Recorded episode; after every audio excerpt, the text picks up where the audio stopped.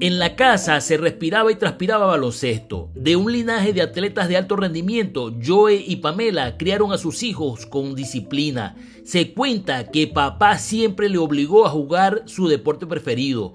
Se obsesionó por llegar a la NBA cuando contaba 16 años.